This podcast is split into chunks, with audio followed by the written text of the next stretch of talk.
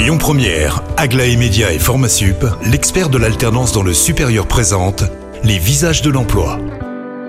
Bonjour Christophe, bonjour Anna, très heureux de recevoir aujourd'hui dans les visages de l'emploi et bien quelqu'un que vous connaissez qui s'appelle Coach Greg qu'on retrouve tous les débuts de chaque mois pour nous donner des conseils. Aujourd'hui, on va parler recrutement par visio. Bonjour Greg.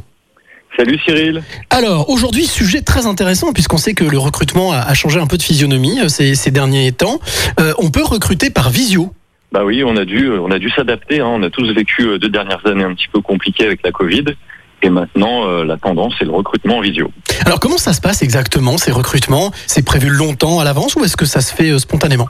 Bah, ça se fait un petit peu comme avant, c'est plutôt qu'aller euh, en avance, comme quand on était euh, convoqué en, entretien d'embauche. Hein, ça se faisait pas comme ça machinalement euh, au pied levé. Donc c'est-à-dire que c'est programmé par la RH ou le gérant de l'entreprise qui fait le recrutement sur une tranche horaire, enfin même un horaire bien précis, et on se connecte en vidéo. Alors, quel est, quels sont les avantages d'abord pour le recruteur? Bah, Les avantages pour le recruteur, c'est du gain de temps tout simplement, il peut faire passer plusieurs candidats en un laps de temps plus réduit. Et les avantages pour le recruter? Bah, Les avantages pour le recruter, il n'a pas le stress des embouteillages, il n'a pas le stress d'avoir à trouver une place. Euh, voilà, il évite beaucoup d'aléas. Bon, après, il en, il en a d'autres quand même. Hein. Il faut qu'il ait une bonne connexion Internet, qu'il n'y ait pas de problème de réseau ce jour-là, euh, qu'il ait une ligne téléphonique qui fonctionne le cas échéant. Bah, voilà, ça demande un petit peu d'anticipation quand même. Alors, quels sont, on va dire, euh, Greg, les, trois conseils de base que tu peux donner justement à celles et ceux qui vont peut-être connaître cette expérience? Bah, Le premier, c'est de se préparer comme lors d'un entretien en réel.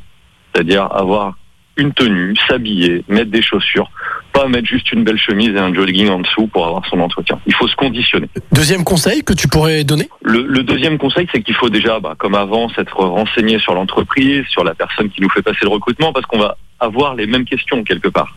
Donc il faut avoir préparé l'entretien de la même façon. Et troisième et dernier petit conseil et Le troisième et le dernier petit conseil qui n'est pas des moindres, c'est quand même de bien vérifier en amont, c'est-à-dire bien un quart d'heure, 20 minutes avant l'entretien, qu'on a une bonne connexion Internet, qu'on n'a pas de souci de logiciel, que ce soit Zoom, que ce soit Teams ou encore d'autres logiciels, que ça fonctionne bien, que la vidéo est activée, que le micro fonctionne pour pouvoir passer l'entretien dans les meilleures conditions et être professionnel.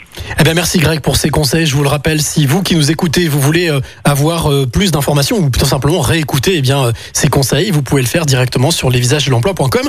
Quant à moi, je vous retrouve à 12h50 avec un nouveau visage.